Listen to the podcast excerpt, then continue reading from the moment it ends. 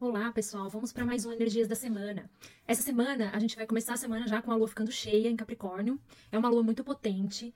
Capricórnio fala da estruturação, do planejamento. A gente já conversou sobre Capricórnio aqui outras vezes. E a lua cheia é uma lua de manifestação, que tem tudo a ver com a casa 10, que é a casa que Capricórnio representa no, no nosso mapa. Enfim, é uma lua para a gente pegar tudo aquilo que a gente sente e transformar em algo concreto, ou pelo menos direcionar nesse sentido uma lua boa para você focar, sabe? Quando você tem um acúmulo de energia e você dá forma para isso e dá um foco, dá uma direção, é muito bom para isso. Ao longo da semana, ela vai continuar cheia ainda no signo de Aquário, Peixes, vai entrar em Ares no domingo e vai ficar minguante na segunda-feira da outra semana, lá pelo dia 10. Mas voltando ainda a essa lua cheia capricorniana, eu quero falar de um evento no mínimo interessante, né? A conjunção de Lua com Plutão em Capricórnio. Tendo Plutão voltado para Capricórnio porque está retrógrado, ela vai ficar, durante o período em que ela estiver ainda bem cheia no céu, vai formar essa conjunção com Plutão. É claro que, eu gosto sempre de lembrar, a Lua dá a volta no zodíaco todo mês. Então, todo mês ela faz conjunção. Com o Sol na Lua Nova, com Mercúrio, com Vênus, com Marte, enfim. Em algum momento ela faz conjunção com todo mundo, porque ela é super rápida, digamos assim. Mas considerando que ela está cheia no signo de Capricórnio esse mês, essa conjunção é muito potente. E eu considero a Lua, né, assim como vários astrólogos que eu admiro, como Carlos Holanda, um disparador. Então, a Lua, quando ela forma essas conjunções ou oposições, especialmente com planetas, eu entendo que é como se ela desse uma ligada neles de novo, né? Especialmente esses que são super lentos, como Plutão. E a Lua cheia sendo potente, como ela é, eu vejo como um disparador de Plutão, vamos colocar assim, né? Então, é um bom momento para a intuição, para o olhar para suas sombras, para suas profundezas, algumas coisas que a gente às vezes tenta negar, jogar no escuro, podem vir à tona, né? Aquela máxima do Jung, ele era super plutoniano mesmo. Aquilo que a gente não enxerga, que a gente nega, volta para nós e a gente vai chamar de destino, né? Vai chamar de estava escrito para acontecer, quando nem sempre é assim. Então, a gente tem que tomar cuidado nesse período, especialmente porque Plutão, eu não falo disso no Energias da Semana, eu costumo focar nos planetas mais pessoais, né, que eu, que eu considero como uma influência maior no nosso cotidiano.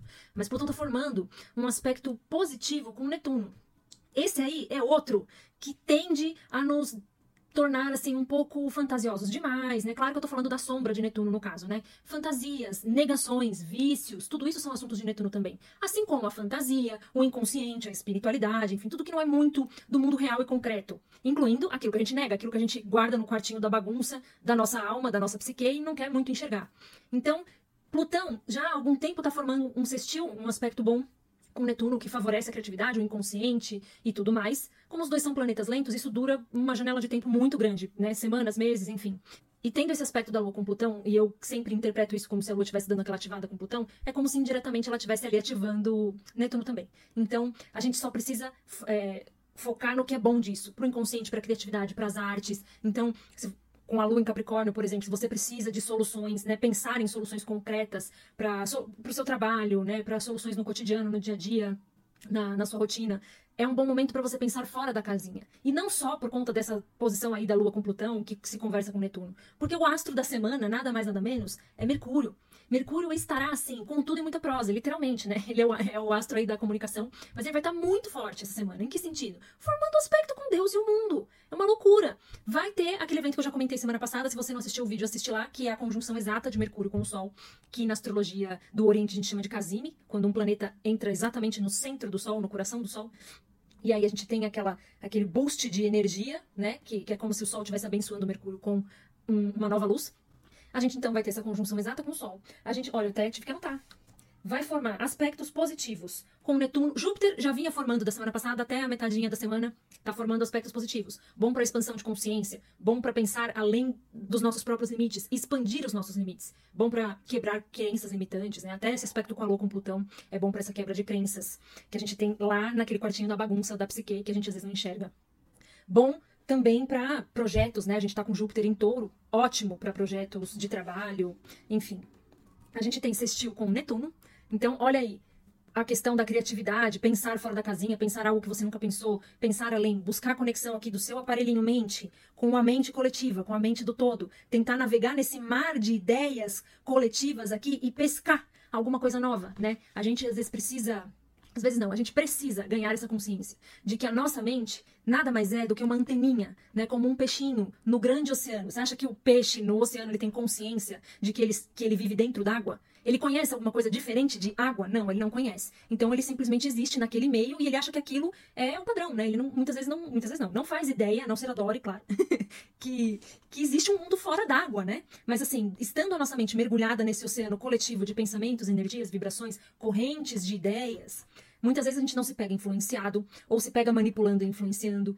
Mercúrio com tantos aspectos, especialmente com Netuno, com Urano, que fala do coletivo, da inovação, da criatividade, de fora dos padrões, vai ficar até o fim da semana bem com Urano.